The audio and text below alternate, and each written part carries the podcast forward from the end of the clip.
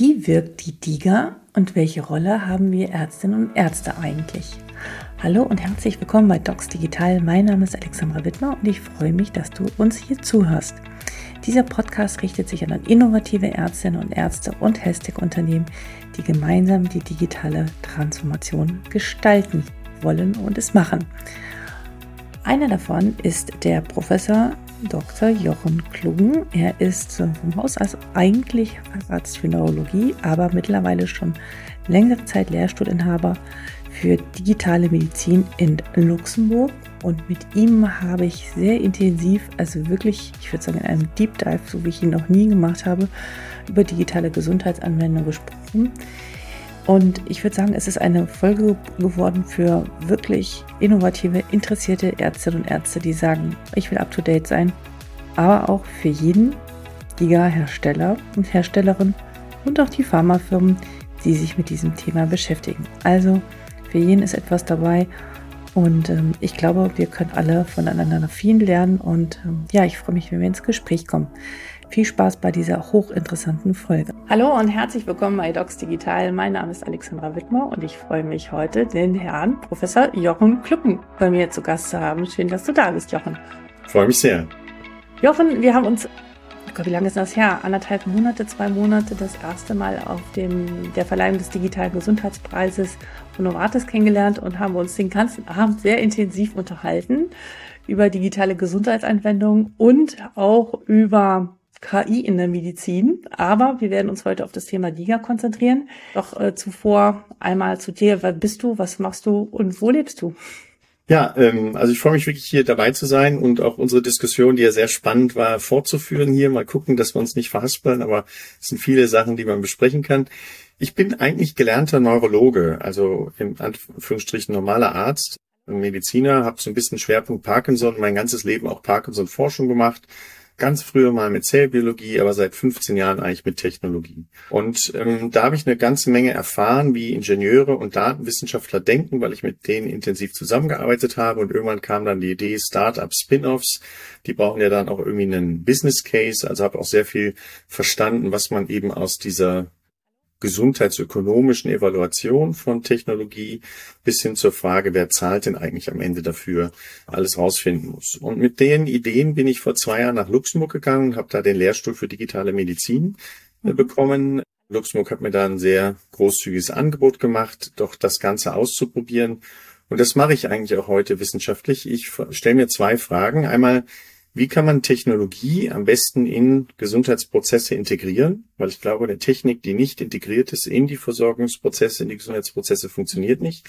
Und die zweite Frage, die ich mir stelle, ist, wie kann ich eigentlich Evidenz generieren, dass so eine Technik tatsächlich einen Mehrwert schafft?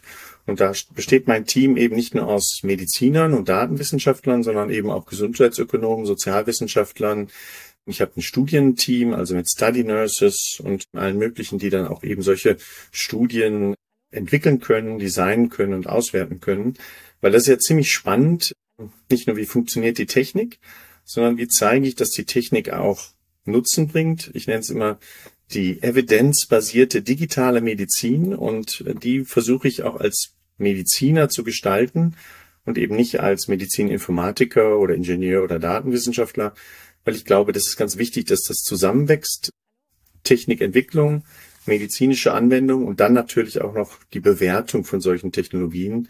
Und da ist Luxemburg auch ein schöner Ort, das, was vielleicht in Deutschland mit der DIGA schon vorgelebt wurde, wo jetzt seit einigen Wochen die Franzosen ja auch das Pecan-System eingeführt haben. Sogar noch ein Ticken besser angeblich mit auch Telemonitoring-Systemen. Und da bin ich natürlich auch mittendrin, was die anderen Europäer so machen wollen im, in puncto DIGA und ähnliche, wir nennen es digital-medizinische Devices, also Digital Medical Devices, wie man die eigentlich auch aus der klinischen Evidenzgenerierung, Forschung dann wirklich in die Zulassung, Rückfinanzierung auf den Markt für die Hersteller, aber auch zum Patienten, äh, für die, die am Ende den Nutzen ziehen sollen, bekommt. Und wenn man das evidenzbasiert macht, dann schließen sich für mich so zwei Punkte. Ja, wie kann man Technik in erfolgreiche Applikationen bringen und wie kann man Menschen am Ende damit helfen und zwar evidenzbasiert und nicht irgendwie durch irgendwelche nice, nett, nett vermarkteten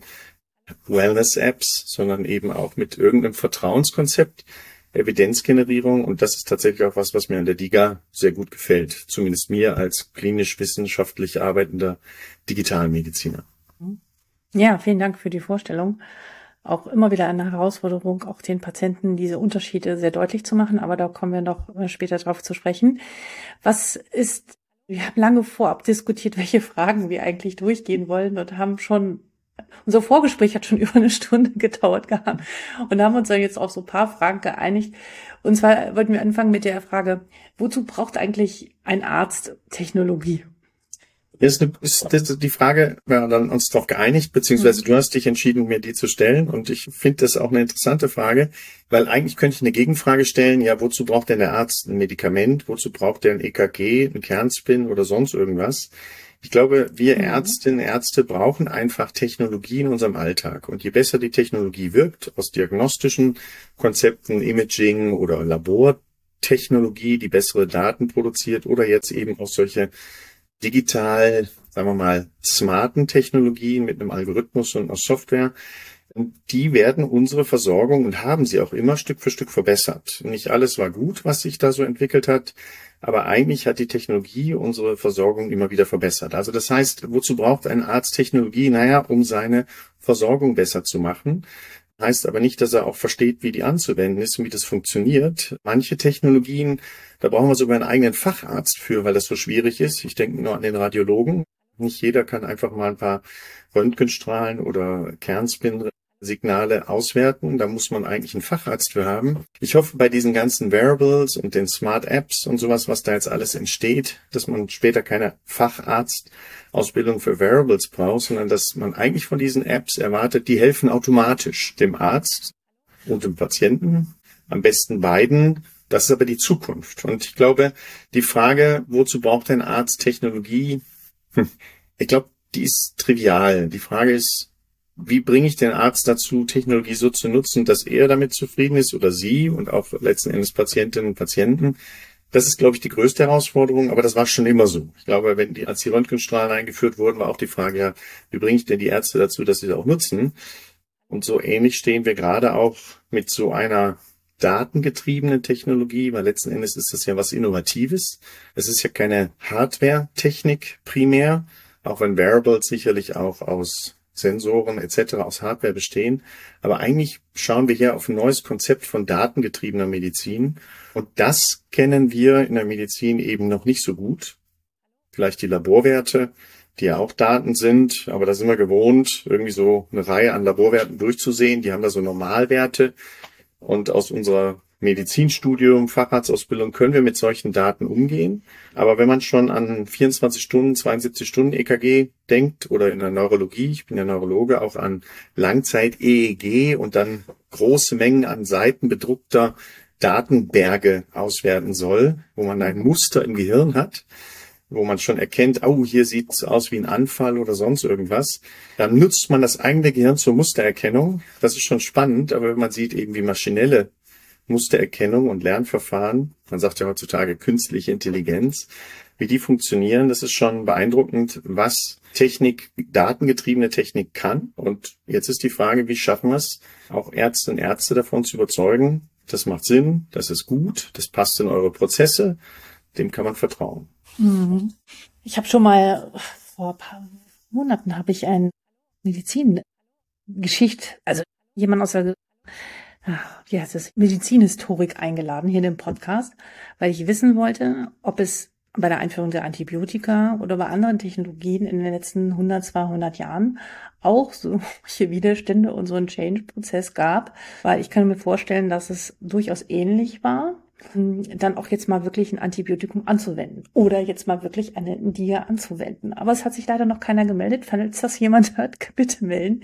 Das würde mich wirklich sehr interessieren, wie äh, die Ärztinnen und Ärzte früher damit umgegangen sind und wie es dann doch ins Laufen kam. Weil ich denke, man, man könnte, man könnte sogar noch besser fragen, gab es mal so einen Change-Prozess, der ohne Widerstände, sondern direkt so angenommen wurde, dass alle sagten, das ist ja super ist viel besser als vorher. Ich muss mich gar nicht umstellen oder die Umstellung, die ich mache, das ist gar kein Thema für mich, alles besser.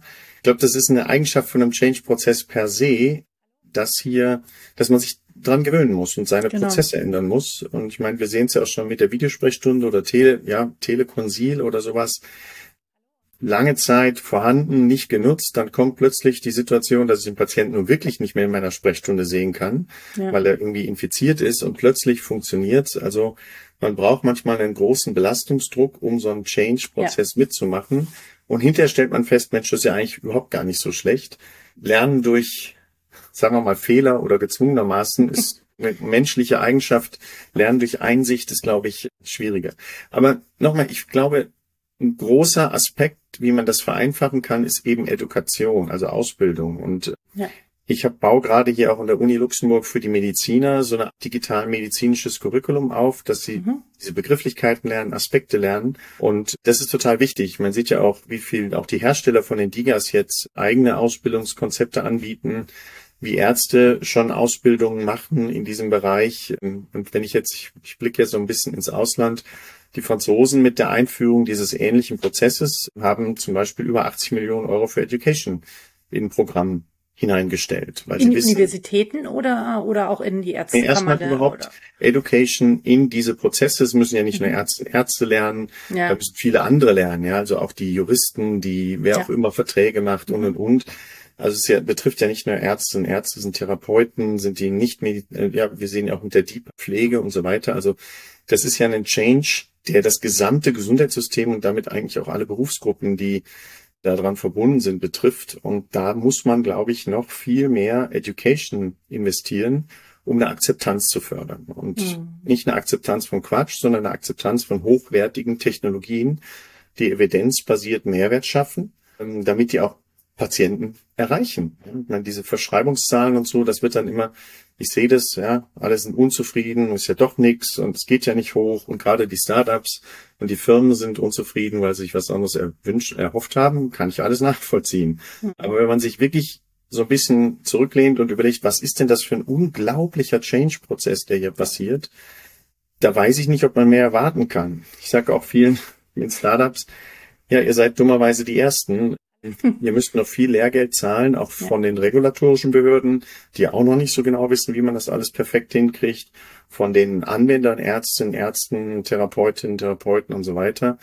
Bis sich das alles eingespielt hat, kann ich mir vorstellen, dass sehr gute Technologien, Apps, Digas, die auch gute Evidenz schon nachgewiesen haben, also wirklich gut sind, aber am Ende es nicht ausgehalten haben, weil vielleicht das Geld ausgegangen ist oder sonst irgendwas.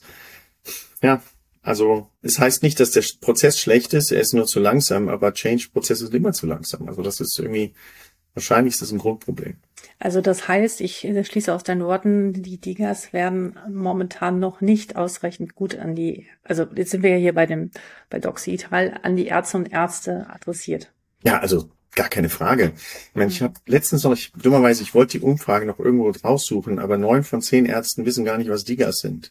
Immer noch. Also, da, da, da muss man einfach sagen, das heißt noch nicht gut genug. Also man könnte auch sagen, eigentlich gar nicht. Also das ist ein bisschen zu provokant hier gesagt, aber Umgekehrt, ich mache eben auch so bei Fortbildungsveranstaltungen für Ärzte mit und da sieht man aber auch, wie viele Ärzte da auch ein Interesse haben.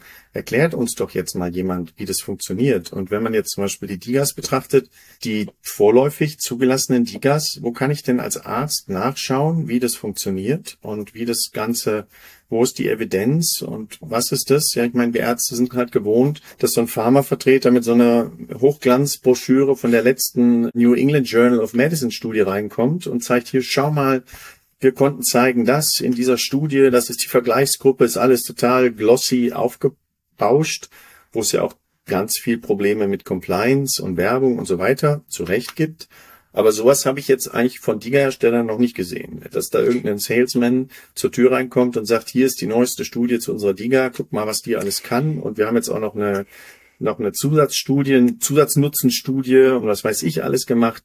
Also das, das ist noch, das ist noch völlig in den Kinderschuhen und da fragen natürlich auch zu Recht Ärzte, ja, wie, wie soll ich das denn jetzt überhaupt erklären? Was muss ich die jetzt mal ausprobieren, die DIGA drei Wochen, damit ich weiß, wie die funktioniert? Oder was mache ich denn überhaupt, so eine Diga irgendwie ja. jemandem zu erklären? Ja. Also weil auch einfach der Prozess ganz anders ist sonst, also wie du schon gesagt hast, die kommen vorbei. Und ich glaube, es liegt auch einfach so ein bisschen auch an dem Mindset der klassischen Pharmakonzerne, so in der Vergangenheit zumindest, und der Liga-Hersteller, dass die natürlich alle digital sind und jetzt so wie der Flyer zu entwickeln und wirklich an der Tür zu klopfen und zu sagen, hallo, guten Tag, Dr. Müller.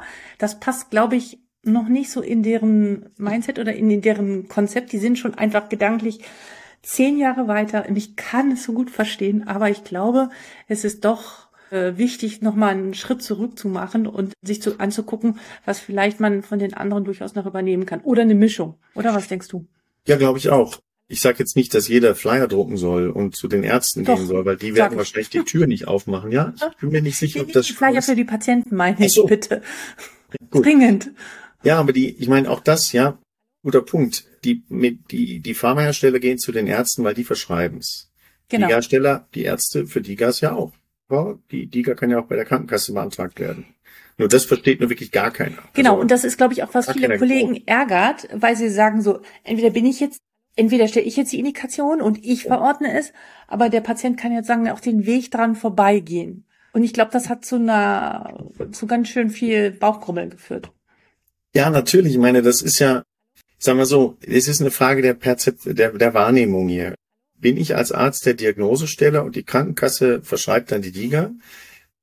Entweder ja, genau so ist es, technisch. Und im Endeffekt habe ich als Arzt ja auch die Diagnose gestellt, aber ich habe nicht die DIGA verschrieben. Und das ist jetzt eine interessante Frage. Was ist denn eigentlich mein ärztlicher Job?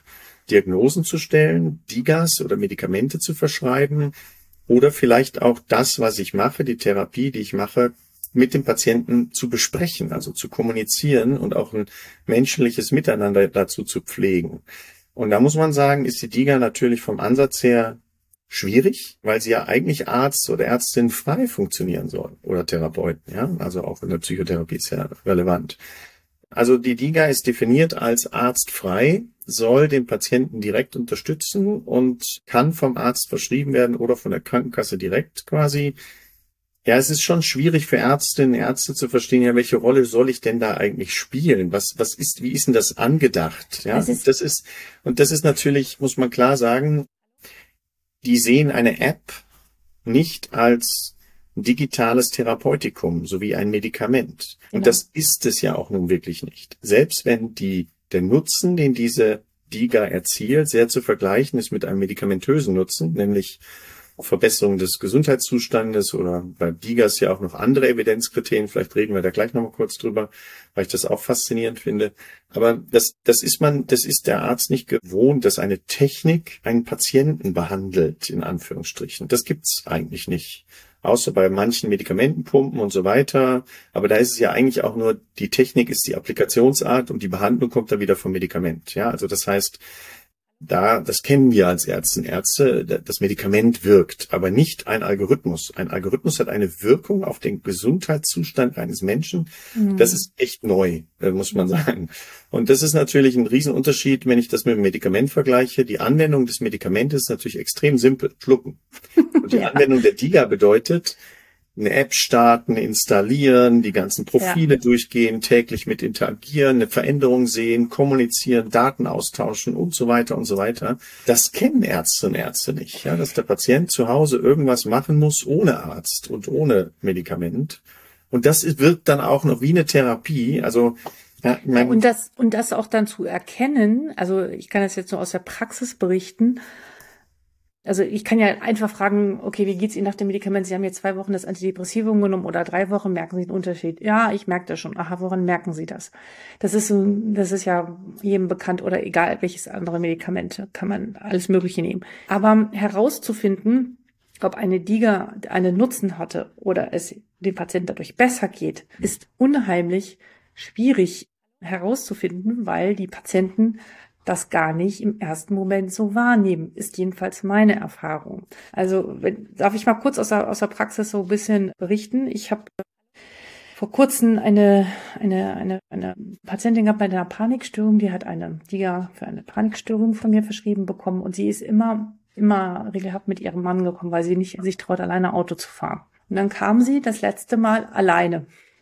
Und dann äh, sagte ich, ja, also irgendwann im Gespräch, in dem ich dann, dann nachgefasst habe, wie sie denn die Anwendung jetzt nun fand, ja, war okay. Ich so, ja, haben Sie denn was daraus mitgenommen? Also haben gibt es eine Kern, eine Erkenntnis, die dazu geführt hat, dass Sie irgendwas verändert haben?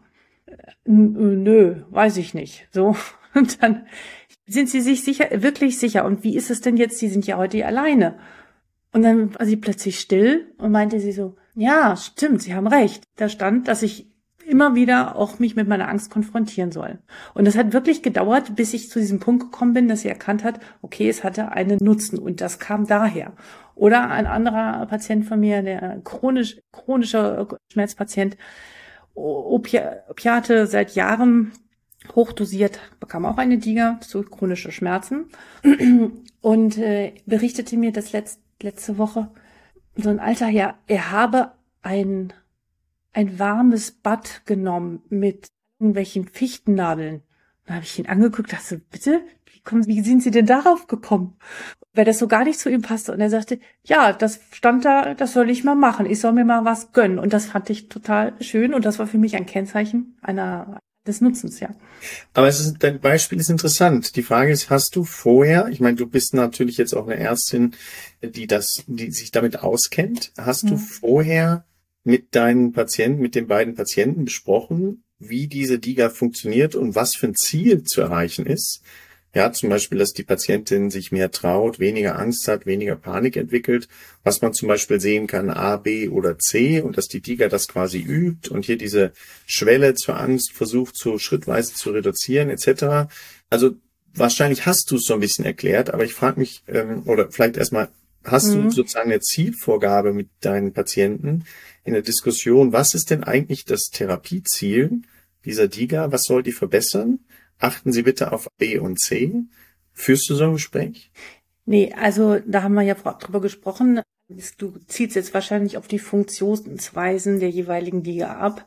Was ist das eigentlich, was da wirkt? Ja, also was, was, was sind eigentlich die Methoden, die da angewandt werden? Und kommuniziere ich die ausführlich den Patienten. Man muss ja sagen, der, ganze Prozess an sich dauert ja schon ziemlich lange. Also je nach Kompetenzniveau des Patienten bin ich fünf bis manchmal sogar zehn Minuten dabei, wenn ich alles Mögliche noch ausdrucken und besorgen muss, weil dieser Verschreibungsprozess so kompliziert ist. Aber fünf Minuten brauche ich schon, wenn ich es wirklich ernsthaft umsetzen will. Ich erkläre nicht so viel zum Wie, sondern wie ich schon dir von ab erzählt habe, ich erzähle viel mehr darüber, was ist das, was ist das, wie will der Patient sich am Ende fühlen, was ist das Zielbild. Die DIGA ist für mich nur ein Feature, ein Werkzeug, das zu einem gewissen Ergebnis führt. Entweder du hast eine Symptomreduktion der Depression oder die Schmerzen werden weniger. Es gibt Patienten, die das wissen wollen und das zeige ich denen dann auch in den Flyern sehr ausführlich. Dann zeige ich denen dann die Zahlen, Daten, Fakten, je nach Persönlichkeitstyp. Wenn ich da jemanden habe, der da sehr strukturiert, zwanghaft ist, der bekommt das von mir zu sehen. Und wenn ich da jemanden habe, der sehr emotional schwingt und deren Beziehung zu mir wichtig ist, den äh, versuche ich mehr darüber zu bekommen, indem ich ihn mit ihm ein Bild versuche zu erzeugen, was ist, was soll denn in seinem Leben wieder anders sein? Was macht er denn anders, wenn er weniger Symptome hat? Auf der Verhaltensebene. Ja, also zum Beispiel, ich fahre wieder alleine Auto oder ich treffe mich wieder häufiger mit den Freunden oder ich kann endlich wieder mit meinem Enkel auf den Spielplatz gehen. Und das, dieses emotionale Benefit, ja, diese, die, das ist es, was ich versuche zu erzeugen. Und wenn sie, wenn ich sie da habe und ich da merke, okay, die haben da angebissen, dann sage ich, okay, wollen wir es ausprobieren. Also ich gehe okay. nicht so sehr auf das, ich setze keine Ziele fest. Also ich versuche erst herauszufinden, was soll denn im Leben wieder schön sein. Mhm. Aber das, aber ja. Das ist okay. Ich verstehe das, aber dein Beispiel zeigt ja, die beiden Beispiele, dass beiden Patienten der Effekt dann nicht aufgefallen ist. Die, den hast du es wahrscheinlich so erklärt. Ja, bei der einen möchtest du die Panik reduzieren, bei dem anderen vielleicht zur Schmerzlinderung, dass da irgendwie, dass der was lernt über sein Verhalten, was am Ende wie so ein Bad oder sonst irgendwas auch zu seiner Rückenschmerzverbesserung führt. Aber beide haben diese Veränderung in ihrem Leben nicht mit der Information, die du ihnen gegeben hast, und der DIGA verbunden. Das kam erst vielleicht im Gespräch raus und war vielleicht für beide ein Aha-Effekt, so wie du es auch dargestellt hast. Aber ja. das war sozusagen nicht das Ziel am Anfang dieses Gesprächs, als es ging, die DIGA zu verschreiben. Nee. Das war es nicht. Und mir zeigt es auch an dieser Stelle, auch wenn die Diege für sich ohne Arzt stehen sollen, dass es schwierig ist, sie standalone zu stehen zu lassen, weil meine Erfahrung ist, es wir müssen im Dialog mit dem Patienten darüber bleiben. Ja. Ähm, und sonst ist die Retention oder überhaupt die Adherenz ähm, sehr schlecht, ja, sondern ähm, ich glaube, das muss ein, ein Wechselspiel sein aus beiden, von beiden Seiten und auch ein wirklich ernst genommenes Interesse. Ja. Aber ich glaube zum Beispiel, also sehe ich genauso und ich mache mir viele Gedanken, wie man auch Digas, ich sag mal, Ärzten erklären kann, mhm. die jetzt noch überhaupt keine Diga-Affinität haben oder auch das noch nie genutzt haben. Und das ist so ein bisschen meine Idee, also die Zielsetzung oder diese Diskussion, was soll am Ende rauskommen, das, was du ja vorhin erzählt hast, kann ich sehr gut nachvollziehen. Aber ich tendiere auch so ein bisschen dazu, die Digas so ein bisschen als Funktionskomponenten, mit die Funktionskomponenten dieser Digas zu erklären. Wie zum Beispiel bei dem einen Patienten hätte man halt erklären können, ja, die, das ist so ein Tipp, die gibt Ihnen Tipps. Das ist eine Informationsbank. Und die Tipps sind auf Ihre Situation zugeschnitten, auf Ihr Problem. Und bin mal gespannt, welche der Tipps bei Ihnen dann wirklich auch helfen oder nicht. Also, das heißt, du hast dann nicht die ganze DIGA in ihrer gesamten Funktions, in ihrem gesamten Funktionsspektrum erklärt, sondern eben so ein Modul Tipps und Informationen, im Alltag, die dann vielleicht sogar individualisiert sind. Also man muss jetzt nicht die ganze Algorithmik dahinter erklären, die die Individualisierung macht und damit eben auch als digital oder als smart verstanden wird, sondern eher die, ja, sie kriegen von der Diga Tipps, die sagt, was sie mal ausprobieren können, um mit ihrem Problem auszukommen. Dann erzählen Sie mir doch mal in, in fünf Wochen, ob Ihnen die Tipps geholfen haben, ob Sie sagen, das ist Quatsch. Oder umgekehrt, die macht mit ihnen ja Verhaltensanpassungen, dass sie nicht mehr so viel Angst haben, sich in irgendwie in einem Allein oder in einer, in einer Situation zu begeben, wo sie vorher sich nicht hineingetraut haben? Oder haben Sie das Gefühl, Sie kennen sich danach besser mit Ihrer Krankheit aus, dass Sie, ja, Sie sind jetzt, sagen wir mal, ein sehr kognitiver Mensch, der alles verstehen will. Haben Sie denn das Gefühl, dass die Liga Ihnen geholfen hat, Ihre Krankheit besser zu verstehen oder nicht? Also das ist, meine ich, so ein bisschen diese Zielsetzung, da sind wir schon fast bei den positiven Versorgungseffekten dass die Digas unterschiedliche Funktionskomponenten haben, die dann auch eine bestimmte unterschiedliche Wirkung haben. Und zwar jetzt nicht nur Wirkung eine spezifische Diga für einen spezifischen Endpunkt oder eine Verbesserung, sondern eigentlich auch eine Kategorie. Und das ist so ein bisschen mein Ansatz, vielleicht zu wissenschaftlich manchmal, aber das ist so ein bisschen der Ansatz zu sagen, es gibt Digas, die haben unterschiedliche Funktionskomponenten und die erzielen natürlich auch was anderes. Die haben eine andere Wirkung, einen anderen Wirkmechanismus, wie man bei Medikamenten das vielleicht vergleichen würde.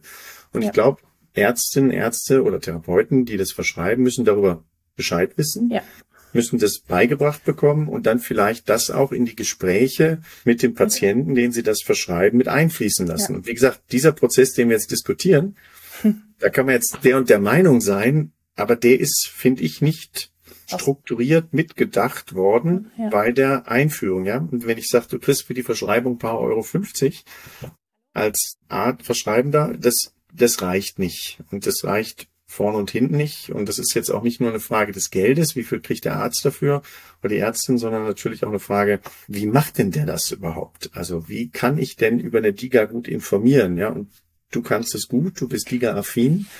Aber ich finde es eine große Herausforderung, wie mache ich das mit Ärzten, Ärzten, die überhaupt gar keine Ahnung davon haben? Wie bringe ich denen das eigentlich bei? Genau, und weil die auch vielleicht jetzt ein bisschen zuhören, würde ich dich nochmal bitten, dass du nochmal so ein paar Funktionskomponenten nennst. Was sind so denn die häufigsten?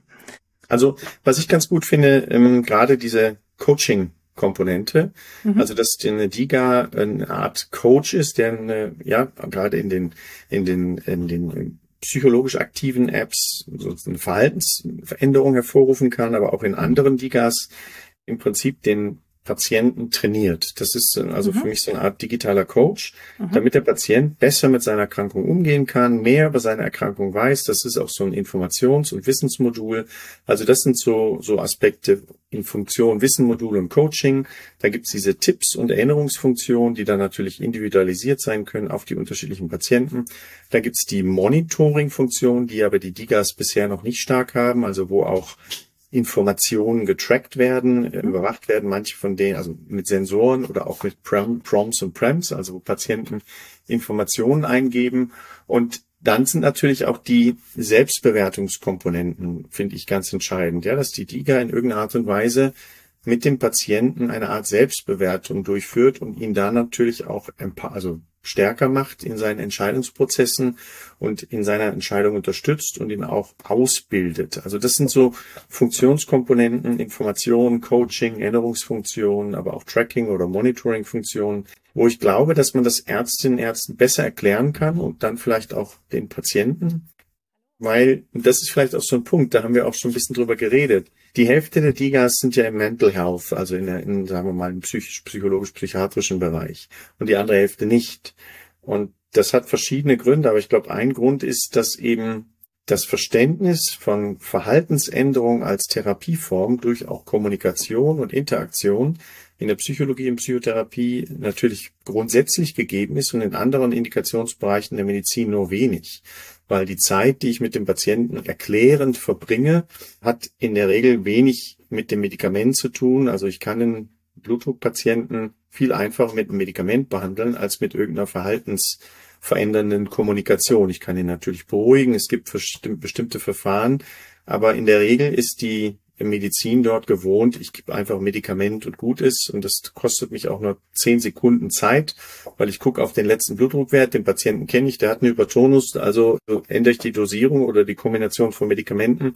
Das war's. Wenn ich jetzt da eine DIGA habe, die tatsächlich auch einen kommunikativen Anteil hat, einen Coaching-Anteil, vielleicht Ernährungscoaching, Verhaltenscoaching, Bewegen, Bewegungscoaching, was indirekt natürlich auch den Blutdruck beeinflussen kann, dann ist das eigentlich eine Therapieform, die, ich sag mal, der klassische Kardiologe eher so, naja, da machen sie noch mal eine Diätassistent und vielleicht noch ein bisschen Bewegungstherapie, aber das führt der Arzt selber nicht durch.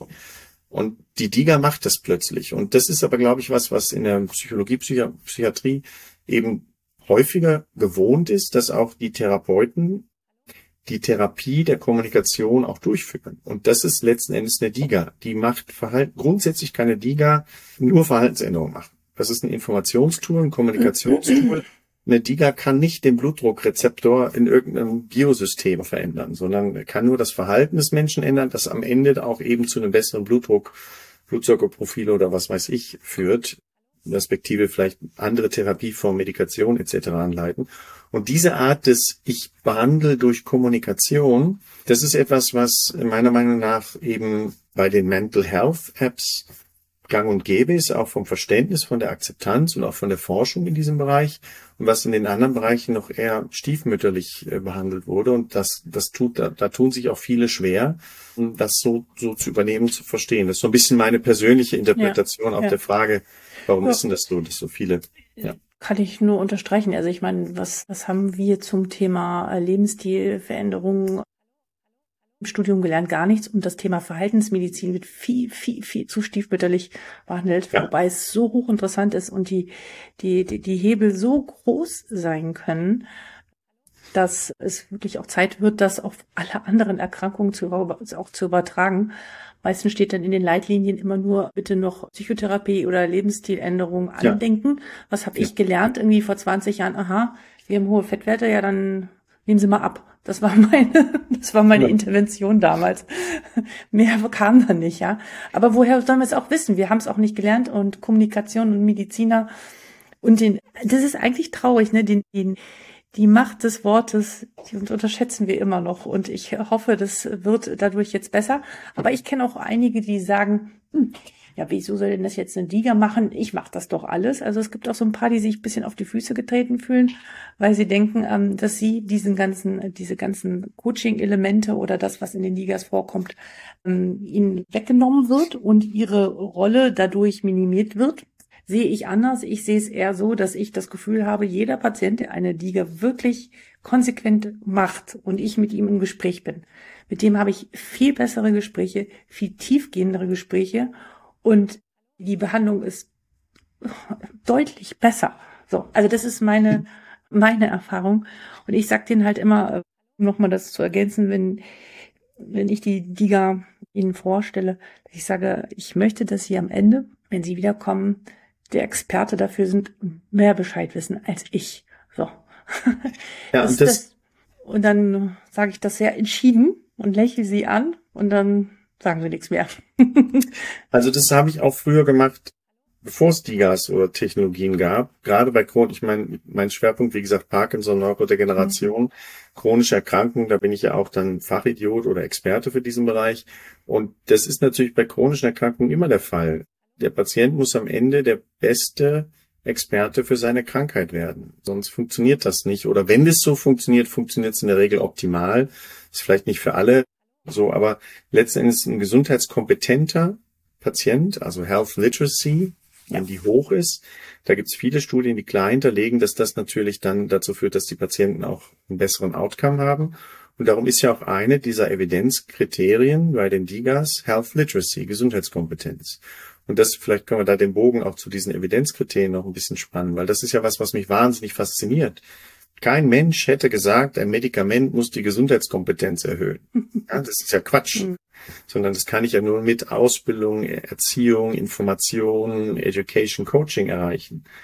Und weil das die Medikamente nicht können, hat auch bisher in der medizinischen Bewertung, Evidenzbewertung niemand nach Health Literacy geguckt schon gar nicht im Rahmen von Zulassungsprozessen, die dann auch mit einer Rückfinanzierung verbunden wurden.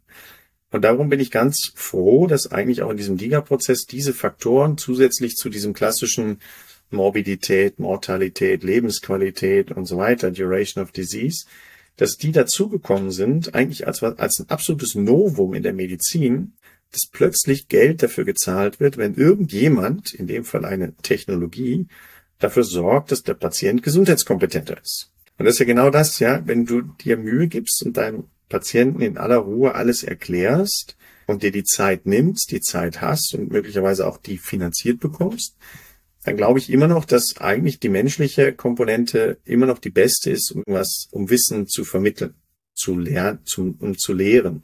Aber wir haben die Zeit nicht, entweder aus pekuniären Gründen oder auch aus einfach aus Ressourcen. Und wenn man sieht, wie die Kosten und die Patienten und die Indikationen in die Höhe gehen, ich glaube, dass das nicht mehr effizient von einem rein menschlichen System geleistet werden kann. Es gibt auch zum Beispiel gute Studien, die zeigen, dass nicht die Länge einer Interaktion zwischen dem Arzt und dem Patienten äh, darüber eine Aussage macht, wie viel er verstanden hat, sondern wie oft ich das in kurzen Einheiten über mehrere Wochen wiederholt habe. Das heißt, die, das ist ja die mehrere Einheiten über mehrere Wochen. Ich habe doch pro Quartal nur eine Abrechnung. Wie soll ich denn denn mehrere? Also das heißt, die Art und Weise, wie man lernt, wie Menschen lernen und gerade kranke Menschen, ja, wenn ich überlege, angenommen, ich müsste den ganzen Beipackzettel erklären, das muss ich ja sogar. Das dauert wahnsinnig lange. Mhm. Und ich kann davon ausgehen, dass wenn der Patient zur Tür rausgeht, selbst wenn ich alles erklärt habe, dass er 90 Prozent wieder vergessen hat. Ach. Und das ist aber relevant, ja, dass das, dass das quasi hängen bleibt. Und da muss ich ganz andere, ja, erwarte auch nicht, dass ich eine Sprache innerhalb von einer Stunde erlerne, sondern ich mache kleine Happen, die ich immer wieder trainiere. Das sind im Prinzip edukative Elemente auch von Verhaltensänderungen und Anpassungen. Und so funktionieren die Gas. Ja, die nehmen häppchenweise und gucken mhm. auch, wie schnell lernt denn der? Kann ich da jeden Tag zehn Seiten Informationen drüber schütten oder will der eher, ist er eher ein vermeidender Persönlichkeitstyp, der sagt, ich will davon gar nichts wissen, außer so ein bisschen vielleicht. Also gerade diese Individualisierung der Kommunikation, der Education, das ist eigentlich eine Stärke von, von diesen Tools. Und ich glaube, das ist noch lange nicht voll ausgeschöpft. Da gibt es noch sehr viel, was man machen kann. Bedeutet aber auch, dass Ärzte und Ärzte anders mit ihren Patientinnen und Patienten umgehen müssen, auch in dieser Kommunikation, auch gemeinsam möglicherweise mit DIGAS, wo auch die Frage ist, haben die Liga-Hersteller einen Bericht für den Arzt, wo drin steht, der hat schon 40 Prozent gelernt, der andere erst 20 Prozent, der dritte ist schon bei 100. Und der will viel zu viel wissen. Da muss man aufpassen. Vielleicht haben wir da noch eine andere Problematik dahinter und so weiter. Also, ja, also im Sinne eines Dashboard meintest du? Ja, Dashboard ja. oder das ist schon, also Dashboard ist dann eine technische Lösung. Ich, ich mhm. glaube, es geht eher um Kommunikationsprozesse. Wie mhm. arbeite ich gemeinsam kontinuierlich, gerade bei chronischen Patienten, zwischen Ärztinnen, Ärzten, Therapeuten, Pflegeberufen und so weiter, aber natürlich auch zwischen Menschen und Technologie. Und also das ist mir, was, ja. Haben wir noch ein bisschen was vor uns. Ich lasse mir ja von den Patienten, also nicht von allen, aber von manchen lasse ich mir dann ihr Handy zeigen und gucke mir dann auch so die Symptomchecker an und gucke also so die, die Symptomverläufe, wenn sie das eintragen. Weil ich, ich bin auch der Meinung, dass es wichtig ist, dass wir aus ärztlicher Sicht das anerkennen und das uns auch wirklich angucken, wenn derjenige das schon gemacht hat. was ich auch mache, ist an diesem, an diesem Moment dieser Verordnung ist es sozusagen eine Prävention der Non-Adherenz schon zu starten, indem ich sage, wissen Sie, ich habe manche Patienten, denen fällt das gar nicht so leicht, das jetzt hier alles umzusetzen und fangen Sie bloß nicht an, gleich jeden Tag 15 Minuten oder 20 Minuten äh, dort zu machen, sondern machen Sie jeden Tag immer nur ein bisschen. Ja, besser bisschen als zu viel auf Mal und erzähle dann, im Sinne vom Storytelling, erzähle ich dann immer irgendeine ausgedachte Geschichte zu einem Patienten, dem es so ähnlich ging, also der vom Persönlichkeitstyp her ähnlich passt, um dieses okay, ich schaff's nicht, schon vorwegzunehmen, weil es gibt viele, die haben dann, die schämen sich, wenn sie es nicht hinbekommen. Und dann fühlt sich das so ein bisschen hausaufgabenmäßig mit Lehrer und Schule und Schüler an. Und da muss man raus aus diesem aus diesem Konstrukt. Und das ist ja auch etwas Neues, was der Arzt eigentlich so nicht macht. Natürlich soll auch ein Arzt nachfragen, haben Sie das Medikament genommen oder nehmen Sie es denn? Aber das ist noch mal, das ist noch mal ein bisschen anders. Also es erinnert mich schon sehr an diese Verhaltenstherapie, Hausaufgaben, diese klassischen manchmal. Und das muss man gut kommunikativ begleiten. Und die DIGA muss sich auch gut überlegen, der Hersteller, wie mache ich das eigentlich intelligent? Mhm. Diese Art der, was weiß ich, gestaffelten Kommunikation. Wenn er es gut macht, hat er wieder einen neuen positiven Erfor Versorgungseffekt, nämlich die Adherenz zu mhm. zum Beispiel einer anderen Therapieform. Die DIGA kann eine andere Therapie unterstützen, die Adherenz zu dieser Therapie erhöhen Absolut. und hat dann Recht, rückfinanziert zu werden. Also wenn die genau diese Art von Kommunikation, von der du gerade gesprochen hast, das Beispiel beschreibst, das kann man natürlich so einer DIGA beibringen. Ja, das fangen ja, die ersten Ärzte fangen ja schon an, sowas selber zu bauen, ja, weil sie sagen, Mensch, das sind doch die Dinge, die man machen muss. Und dann ja. finde ich eben gut, in, in, diesem neuen Rahmen in Deutschland ist das Thema Adherenz, also jetzt nicht die Adherenz zur DIGA, sondern die Adherenz zu einer anderen Intervention, zu einer anderen Behandlung, einer Medikation, einer wie auch immer gearteten Therapie, ist ein eigener positiver Versorgungseffekt. Das ist, also es hat mich umgehauen. Das mich fast so umgehauen wie der positive Versorgungseffekt Burden of Care, also die Belastung der Angehörigen. Ja, wenn ich eine DIGA es schaffe, die Angehörigen zu entlasten, dann ist das ein positiver Versorgungseffekt, der von der Krankenkasse am Ende zurückbezahlt wird. Was ist das für ein großer Bedarf in unserer Gesellschaft? Gerade chronisch genau. Erkrankten, die Angehörigen gehen wirklich auf dem Zahnfleisch und da haben wir ganz wenig Angebot. Und das wissen ja nicht nur die Angehörigen, sondern auch viele Patientinnen und Patienten, die sich da auch sehr schlecht fühlen, auch große Gewissensprobleme haben und so weiter. Das sind ja wahnsinnige Spannungen, die da entstehen.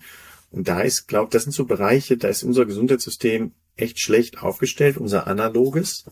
Ähm, und Sehr schlecht, ja. da kann möglicherweise so eine geschickte Diga echt was helfen. Also wenn man sich überlegt, wenn ich weiß ich gerade bei Demenzpatienten oder kognitiven Patienten, wo man Unterstützung für die Angehörigen eine App hat, die gar nicht den Patienten direkt unterstützt, sondern vielleicht auch die Angehörigen. Und die entlastet dann den Angehörigen, gibt Freiheiten und so weiter. Das, also ich glaube, da sind, ist der Innovation noch sehr viel Raum gegeben, sich zu entwickeln. Und deswegen mag ich diese positiven Versorgungseffekte so gerne, weil sie definieren Bereiche, wo Innovation noch tätig werden kann.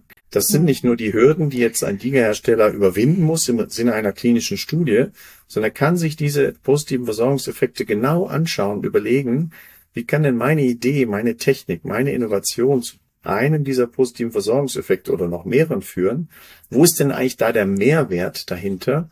Und ich glaube, das ist, ich glaube, da wird auch ein Innovationsrahmen neu gesetzt. Und das muss ich sagen, finde ich cool, weil viele dieser neuen positiven Versorgungseffekte sind gerade Effekte, die die Patienten stark belasten und die von Kommunikationstools viel einfacher zu erzielen sein können, als jetzt, sagen wir mal, die Mortalität zu reduzieren in irgendeiner Erkrankung. Da weiß ich eh nicht, wie ich das in der Studie zeige, wie habe ich da zwölf Monate. Also brauchen wir jetzt nicht über die Studiendesigns zu reden. Aber das, ja. das ist natürlich toll, also, was da eigentlich entwickelt ja. wurde. Und ich bin fest davon überzeugt, dass auch in Zukunft da sehr viel Innovation in diese Richtung ja. hineingehen wird, weil das eben Fähigkeiten von Technologie sind. Ja. Also was ich, was du schon gesagt hast, diese Reduzierung und Belastung von Aufwänden auch von Angehörigen, da werden erstmalig soziale Faktoren, Umfeld, Umweltfaktoren mit einbezogen, die einen riesigen Einfluss haben. Also aus jahrelanger klinischer Erfahrung weiß ich, dass viele Depressionen sich reduzieren, wenn die sozialen Faktoren wieder stimmen. Ja. Und das soziale Umfeld hat einen großen Impact und wir bilden überhaupt soziale Faktoren viel zu wenig noch ab. Also deswegen kann ich das nur unterstützen, was du sagst. Bevor wir jetzt zur nächsten Frage kommen, habe ich noch eine, die mir eingefallen ist jetzt im Rahmen meiner Ankündigung des Webinars, was ich habe.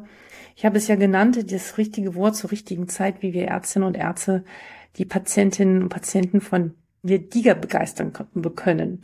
Und dann bekam ich bei LinkedIn eine Nachricht, wieso müssen wir denn die Patienten überhaupt begeistern? Äh, der Patient muss so von sich aus motiviert sein. Was ist deine Meinung dazu? Das war eine Aussage einer Ärztin, eines Arztes. Mhm, Oder von wem? Nee, nee, nicht, nee, aus dem Umfeld da, aber ja. Und die also, Frage war, warum müssen wir Patienten davon begeistern? Ja, also, also, warum muss man überhaupt jemanden begeistern? Ist das nicht zu, zu pushy? Also muss der Patient, Ach muss der Arzt okay, nicht schon okay. von sich, der Patient von sich aus schon sagen, äh, ja, ja, also ich denke, jeder Patient muss einen Behandlungsbedarf verspüren. Ja. Und dieser Behandlungsbedarf ist mal mehr oder mal weniger präsent. Ja, ich meine, jeder, der selber auch mal irgendwie eine Erkrankung hat, weiß, Mist, ich habe die Erkrankung, noch schlimmer, ich muss behandelt werden, das ist erstmal blöd.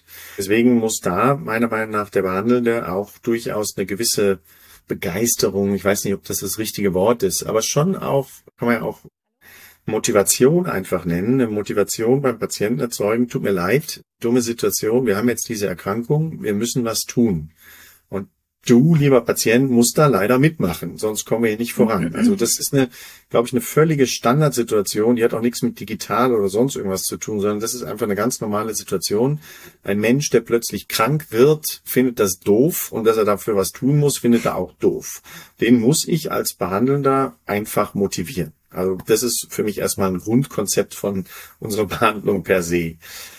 Und das muss man manchmal auch mit einem gewissen, mit einer Peitsche in der Hand machen oder manchmal eben auch mit einem Zuckerle, je nachdem, wie der Mensch da reagiert. Aber das ist für mich was zutiefst Menschliches. Und das ist vielleicht auch gerade der menschliche Faktor, vor dem er eigentlich uns dann auch der, als Behandelnde auch ausmacht, jetzt im Vergleich zu irgendeiner künstlichen Intelligenz oder sonst irgendwas, nämlich wie kann ich eigentlich mit dem Patienten gemeinsam auf eine Ebene kommen, dass wir zusammen eine Motivation finden, das zu tun.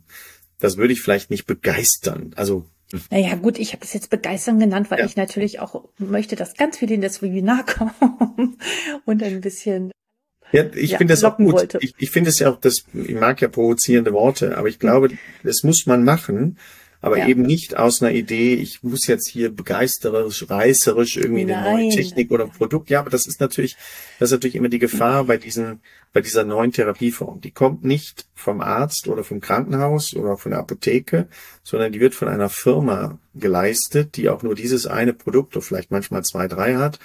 Da ist eine andere, auch eine ganz andere Wahrnehmung der, der Firmenkomponente dabei. Ja gut, aber die, die Pharmafirmen sind auch Firmen. Ja, aber wenn ich im Begeisterung und Pharma in okay. einen Topf schmeiße, dann bin ich ganz schnell in ja, irgendwie fünf Sterne Hotel, fünf Wochen von Hawaii und so weiter. Da ist viel, da ist auch viel verbrannt worden, Vertrauen in dieser Interaktion und Kann dem sein, stehen ja. jetzt auch die Ligahersteller, sagen ja. wir mal, gegenüber. Wenn ich auch die ärztlichen Fachgesellschaften sehe, wie man mit solchen Firmen umgeht, obwohl jeder Arzt in der Regel ja auch eine Kleinfirma hat. Aber das sind, das, deswegen ist das Wort begeisternd, hat das, ich finde es gut, weil es provokant ist. Aber es bedeutet, ich muss motivieren, Behandlungen durchzuführen. Und ich muss natürlich auch begeistern, neue Behandlungsformen anzunehmen. Also sowohl für ja. Behandelnde als auch für die, die behandelt werden. Und deswegen, ich finde das Wort begeistern gut und das erklärt, darum ist ja auch meine Antwort, warum muss man Leute begeistern? Naja, weil nicht jeder automatisch das tut, was besser ist, sondern man muss das verstehen und man muss auch eine Motivation dazu bekommen, das zu tun. Und wenn dann die Liga dabei hilft, ich denke, der begeisternde Faktor, den die Liga haben kann, der ist ganz enorm. Nicht für jeden, ganz wichtig. Aber ja, es gibt, das ist ja niederschwelliges Angebot. Ich muss nicht zum Arzt gehen, ich muss nicht zum Therapeuten gehen. Ich kann das auch mit meiner kleinen App machen. Ja, dem, dem einen ist das Begeisterung, Motivationsschub zu wenig, dem anderen ist das aber ein niederschwelliges Angebot, wo man auch gerade Richtung Prävention, Sekundärprävention denken kann. Irre, was da alles möglich ist. Aber wie gesagt, das, wir kommen eigentlich an den Anfang. Das ist ein Change Management, was hier ja. passiert, weil eigentlich ja. eine ganz andere Patienten-Empowerment durch die DIGAS passiert, sowohl was die Evidenzkriterien, die positiven Versorgungseffekte angeht, was die Art der Therapieunterstützung eben durch Kommunikation und Verhaltensänderung der Digas angeht, aber was natürlich auch das Verhalten der Ärzte und Ärzte und Therapeuten angeht, die eben damit auch sich auf eine andere Behandlungskommunikation einlassen müssen als das, was sie gelernt haben, was sie vielleicht viele Jahre schon gewohnt sind. Also ich glaube, das sind die Herausforderungen. Gar nicht so sehr, ob das jetzt eine schicke App ist mit einem grünen Button oder einem blauen, sondern eher, wie, wie baue ich diese Technik in meine Kommunikationsprozesse ein oder Versorgungsprozesse. Wenn du, wenn wir jetzt mal weiterdenken aus all dem, was für Konsequenzen wir daraus ziehen können und wenn du jetzt, sagen wir mal, fürs nächste Jahr, wenn du jetzt einen Tipp an die Liga-Hersteller geben könntest, so, was sollten sie im nächsten Jahr unbedingt tun? Was würdest du sagen, Frage eins und Frage zwei, was würdest du den Ärztinnen und Ärzten raten? Also die erste Frage ist ein bisschen schwierig. Meine erste Bauchantwort wäre durchhalten. Das wird okay. schon besser. Das, das äh, ist auch. aber eine blöde Frage. Ja, da ja. werden sich sicherlich jetzt die eine oder anderen drüber aufregen. Ja, der hat ja gut reden. Stimmt, ich bin kein Ligahersteller, ich bin an der Uni. Ich habe mehr Zeit als die Ligahersteller. Ist ein bisschen unfair, sowas zu sagen. Ich glaube, was man, wenn man sagt, ich bin Liga-Innovator, also nicht Hersteller im Sinne von, ich habe schon eine Liga gelistet, vorläufig oder endgültig, sondern ich will in die Richtung gehen. Ich glaube, dass man den Liga-Herstellern, die noch Liga werden wollen, sagen muss, guckt euch genau diese positiven Versorgungseffekte an. Überlegt, welche Funktionskomponente in eurer Liga kann eigentlich welchen positiven Versorgungseffekt mhm. erreichen und wo habe ich da die niedrig hängenden Früchte. Weil ich glaube, viele Ligas die das werden wollen, sind dann auch schlecht konzipiert, weil sie getrieben wurden von manchmal auch vom Patientenbedarf, was ja auch eigentlich gut ist, aber was eben nicht notwendigerweise dazu führt, dass dann die Krankenkasse auch sagt, genau dafür zahle ich auch. Und dieser, dieser Spagat, wie entwickle ich eine DIGA, weil sie einen Patientennutzen abdeckt, versus wie ist eigentlich die Evidenz Nachweis, wie ist der Evidenznachweis zu führen, damit ich dann einen dieser positiven Versorgungseffekte erreiche, das ist ein Spagat und der ist nicht immer sinnvoll, aber der muss gegangen werden, um aus, einem, aus einer guten Idee dann eben auch ein, ein, ein Produkt zu machen, was den Patienten erreicht und was aber auch rückfinanziert wird. Also das ist mein Tipp eigentlich an die Liga-Hersteller, sich wirklich sehr, sehr genau dieses Zulassungsverfahren mhm. anzugucken und auch zu überlegen, welche meiner Funktionskomponenten passen zu welchen positiven Versorgungseffekten und nicht nur rein begeistert zu sein von dem, was gut ist. Was ein bisschen schade ist, aber was leider diesen regulatorischen Prozessen geschuldet ist. Und da sind auch einige, die sagen, da habe ich keine Lust drauf, ist mir zu blöd. Was ich auch verstehen kann. Aber so sind eben die Rahmenbedingungen. Und wenn man das geschickt spielt, dann glaube ich, funktioniert es auch sehr gut. Ja, und Ärzten Ärzten empfehle ich, offen zu sein und sich Fortbildungskonzepte zu suchen, ähm, die erklären, was ist denn das eigentlich? Okay, Weil, wo finden Sie die? Also das Vielleicht können wir ja so, kann ich ja einen Link oder sowas schon einbauen. Ich glaube, das würde sich wird jetzt ja eine oder andere fragen, wo kann ich mich da wirklich fortbilden? Ja, also es gibt, ich will jetzt nicht unbedingt eine Werbung für unterschiedliche Fortbildungsakademien machen, aber es gibt da einiges und man kann danach auch, glaube ich, ganz gut suchen. Wir können gerne noch ein paar Links, kann ich dir auch schicken, die du mhm. vielleicht einbinden kannst oder nicht. Es gibt aber auch aus akademischer Sicht, also wir machen, wir machen so Hackathons, so Summer Schools und sowas, mhm. wo eben auch Ärztinnen, Ärzte sich beteiligen können, einfach mal eine Diga bauen. Also nicht bauen, wir haben das in zwei Wochen so, können das mal ausprobieren. Mhm. Das sind so verschiedene Sachen und da gibt's mehrere Summer Schools mittlerweile, kleine Fortbildungseinheiten, manchmal nur ein paar Tage. Du hast doch, glaube ich, selber auch mal was äh, hattest du mir erzählt, gemacht, wo man einfach so Sachen macht. Aber das ist noch nicht organisiert, noch nicht strukturiert.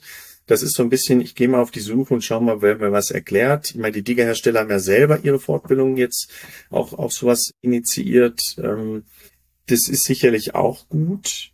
Am Ende würde man sicher erwarten, dass eigentlich die Fachgesellschaften, also die ärztlichen oder Therapeutenfachgesellschaften, auch sich diesem Thema Ausbildung und Education für ein Therapieverfahren wie die DIGA annehmen also ich selber bin da auf der europäischen Ebene auch mit der UMTS, die ja für die europäische Facharztzertifikation zuständig sind, in der Diskussion, wie man auch diesen digitale Kompetenz, also wir nennen es Digital Literacy, also die mhm. Fähigkeit, digital auch anzuwenden, wie man das bei Ärzten und Ärzten auch in die Facharztausbildung mit einpflegen kann. Aber das sind alles Dinge, naja, seit wie vielen Jahren gibt's hier DIGAs und jetzt sollen die Fachgesellschaften völlig sofort aus dem Stegreif in der Lage sein, hier eine gute Ausbildung dazu zu konzipieren. Ähm, das sind Dinge, die brauchen leider Zeit und wir brauchen auch mehr, die da motiviert mithelfen. Ich meine, die Deutsche Gesellschaft für digitale Medizin kümmert sich ja auch um sowas und da gibt's ja auch dann Links und ich glaube, da ist auch wichtig, dass dort auch solche Fortbildungsprogramme in Anführungsstrichen beworben oder verlinkt werden, wo sich interessierte Ärztinnen und Ärzte drum kümmern können. Ich könnte mir auch wünschen, dass, sagen wir mal, von den Policymakern oder von BfArM oder von, von Ministerien dort auch Programme unterstützt werden, um eben hier die Ausbildung von Ärztinnen und Ärzten noch besser zu unterstützen. Weil das ist eine Aufgabe, die ist von allem Interesse. Es geht nicht nur um die, um die Präsentation und den Verkauf von irgendwelchen Produkten, DIGA-Herstellerprodukten, sondern es geht darum, die digitale Transformation auch in Ärztinnen und Ärzten in die Köpfe zu bekommen, in Anführungsstrichen. Und das kann man auch nicht einfach so erwarten, dass sie das dann einfach mal machen, nur weil ich jetzt ein Rezept mit einer PZN für eine DIGA ausfüllen kann, sondern ich muss wirklich als Ärztin, Arzt einfach verstehen, was mache ich denn da? Wie mache ich das? Wie bringe ich das bei? Ich glaube, auch dein Podcast hier, hoffe ich, trägt dazu bei. Ich sehe eine zunehmende Anzahl von Ärztinnen und Ärzte, die bei solchen oft technischen oder produktnahen Diskussionsrunden, Workshops, Konferenzen teilnehmen aber immer noch viel zu viel zu viel zu wenig. Also das ja. muss man klar sagen. Ja, das, wenn man auf so Health Tech Konferenzen ist und vor 500 Leuten spricht und meine Standardfrage, die ich dann immer frage, Entschuldigung, wer ist denn hier noch Arzt? Und dann heben sich so fünf Hände, dann sage ich, okay, dann gehe ich jetzt wieder, weil was soll das hier? Wir reden zu wenig miteinander. Ja, Exakt. das ist weil, ein wichtiger ja, Punkt. Ja, das war ja auch meine Kritik an der DMR in Berlin, wo ich äh, unglaublich schockiert war. Überall waren riesige tolle Plakate mit glücklichen Ärzten und weißen Kitteln und Stethoskopen um Hals. Aber ich habe, wenn es hochkommt, eine Handvoll an Ärztinnen und Ärzten gesehen und davon waren auch wenig nur klinisch tätig. Sprich, dieses, diese Verzahnung zwischen Anwendern und Nutzern war da überhaupt nicht gegeben und das hat mich wirklich hat mich wirklich beeindruckt. Hätte ich nicht damit gerechnet. Also da ist noch viel zu tun. Teilnehmern oder so habe ich gehört. Wie, Wie viel? Über 16.000?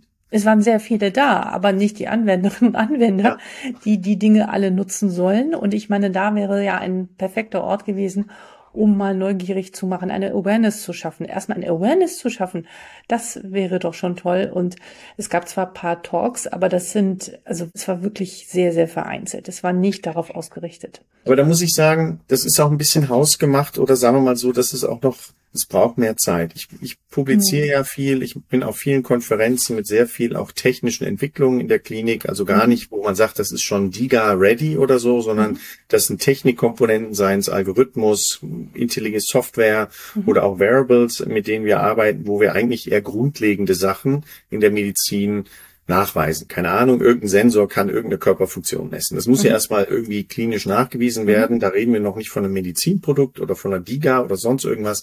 Das ist ja erstmal, sagen wir mal, so eine translationale Grundlagenforschung in der Medizintechnik. Und wenn ich das dann auf den Ärztekonferenzen präsentieren will, dann ist das durchaus schwierig. Ähm, Aha. Und umgekehrt, wenn ich das auf, wenn ich als Arzt dann auf die Tech-Konferenzen gehe, freuen sich alle, dass endlich mal ein Arzt darüber redet. Aber das sind das sind noch wenig Dinge, die zusammengewachsen sind. Das ändert sich in den letzten ein, zwei, drei Jahren, wo auf den Ärztekonferenzen auch zunehmend mehr solche Technologieentwicklungen entstehen. Aber das ist auch noch, da ist auch noch ein sehr weiter Weg zu gehen, dass auch die Ingenieurskunst und die Datenwissenschaftler und die medizinische Forschung so zusammenwachsen, dass man, dass die sich gegeneinander verstehen, dass die auch miteinander reden. Also simples Beispiel, ähm, ich habe ja Ingenieure im Team und Ärzte und wenn ich dann immer frage, ja, die Ärzte frage, ja, was, wenn ihr jetzt euren neuen digitalen Wert, was auch immer, ein Prom-Prem oder ein Variable, wenn ihr den jetzt gegen den die Ground Truth validiert, dann Heavy Ground Truth, habe ich nicht gehört. Das heißt doch Goldstandard in der Medizin. Ach ja, stimmt. Entschuldigung, du bist Mediziner. Also Mediziner, Goldstandard. Ingenieur, Datenwissenschaftler, Ground Truth.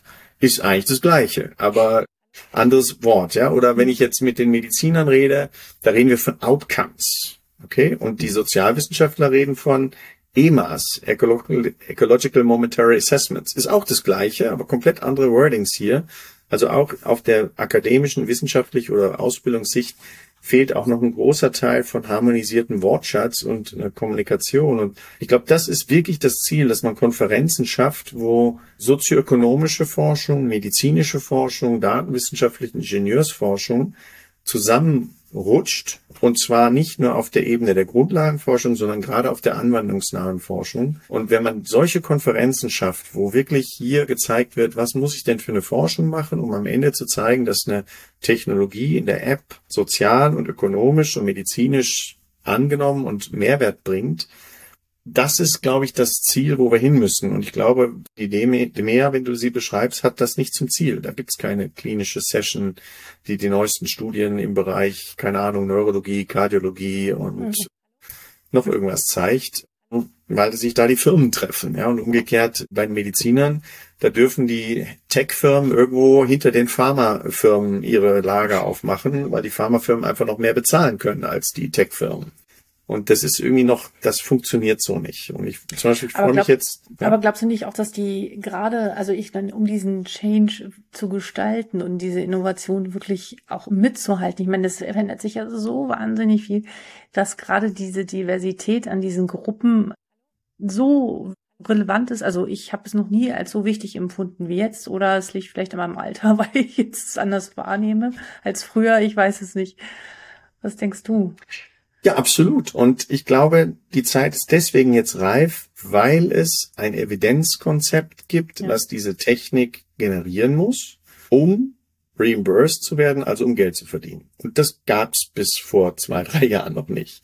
Und jetzt mhm. gibt's das. Und das ist der Faktor, warum ich ganz fest daran glaube, dass jetzt das zusammenwächst. Weil jetzt ja. muss ich als Innovator mir überlegen, warum zahlt denn am Ende jemand dafür. Und dieses, warum zahlt er dafür, ist genau das, was da zusammenkommt. Medizinische Evidenz, technische Evidenz, ja, äh, Sicherheit, Performance muss gewährleistet sein, die Anwendung muss dargelegt werden, die Adherenz zur Technologie. Also plötzlich sehe ich ein anderes Licht auf diese Innovation und die Transformation dieser Innovation aus diesem evidenzbasierten Zulassungsverfahren. Und ich glaube, das ist genau der Punkt, und deswegen, das, ich bin da, das, was ich jetzt gesagt habe, das soll nicht negativ klingen. Das ist einfach die Realität. Und ich glaube, dass eben mit dieser Einführung der DIGA, und das sieht man jetzt auch auf europäischer Ebene, weil das eben Prozess ist, der den Evidenznachweis mit dem Reimbursement koppelt. Und das ist tatsächlich ein Novum. Das gibt's weltweit nicht. Also auch in Amerika, da kriege ich eine Clearance für mein Produkt, aber kriege nicht automatisch damit verbunden eine Rückfinanzierung, mhm. sondern muss ich wieder hausieren gehen, bis irgendjemand dafür mich zahlt. Und in dem Moment, wo das passiert, ähnlich wie bei Medikamenten, habe ich, glaube ich, auch eine andere, ja, ich will nicht sagen wissenschaftlich, aber eine andere Diskussion der unterschiedlichen äh, Expertisen, die dann da zusammenkommen. Deswegen bin ich da sehr zuversichtlich, dass in Zukunft solche Konferenzen auch viel mehr zusammenwachsen auch wenn ich in den einzelnen medizinischen Fachgesellschaften, ich bin ja in der Neurologie da auch in diesen Telemedizin und digitale Versorgung aktiv. Und da sieht man eben auch, das war bisher ein bisschen stiefmütterlich, das wird immer präsenter, auch in den Ärzten, medizinischen Fachgesellschaften. Und das ist genau das, was man braucht. Und leider, leider geht es nicht ganz so schnell, wie man sich wünschen würde. Ich bin auch öfter ungeduldig. Aber wie gesagt, wir reden hier von einer wirklich substanziellen Veränderung unseres Gesundheitssystems. Das ist nicht einfach nur ein neues diagnostisches oder therapeutisches Verfahren, ein neuer Compound, der neuen Rezeptor. Meiner Meinung nach ist es auch nicht zu vergleichen mit, was weiß ich jetzt, RNA-Impfstoffen oder sonst irgendwas, wie wir sie sehen, die jetzt auch Vaccinierungen, Covid etc. sicherlich auch nochmal einen Schub bekommen haben. So also nochmal eine Ebene drüber, was diesen Transformationscharakter angeht und was eben diese Herausforderung aus diesem Change Management bedeutet. Ein fast schönes Schlusswort. Aber zum Schluss habe ich doch noch eine letzte Frage. Okay. Was ist ein Buch, was dich wirklich beeindruckt hat? ein Roman oder ein Sachbuch? Ein Buch, was mich tatsächlich maßgeblich beeindruckt hat, ähm, das ist von Erik Topol, auch ein Vordenker aus den USA, was die Digitalisierung angeht, auch Arzt, ähm, aber sehr, sehr, mit sehr vielen Ideen.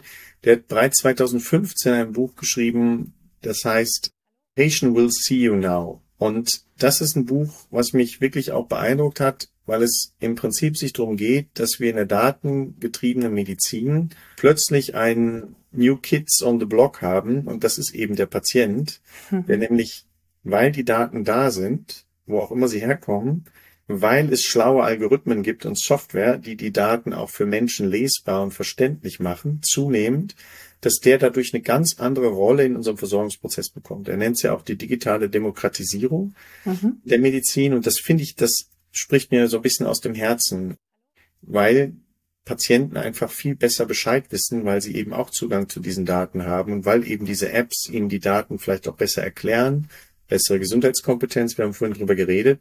Und das beschreibt er eigentlich sehr schön in diesem Buch und auch beschreibt schon dort, was da an Konsequenzen auch für uns Ärzte und Ärzte das bedeutet, weil plötzlich ist da ein viel mündiger Mitspieler und der sagt vielleicht auch, was er will und nicht nur, nimmt einfach nicht nur devot an, was der große Gott mit dem weißen Kittel ihm, ihm sagt. Und das ist tatsächlich auch ein Kommunikationsprozess, den die datengetriebene Medizin anstößt. Und das beschreibt er sehr schön. Ich kann auch nur jedem, gibt es noch so zwei, drei andere, wo auch. Ja, Deep Medicine hat er noch, auch noch geschrieben.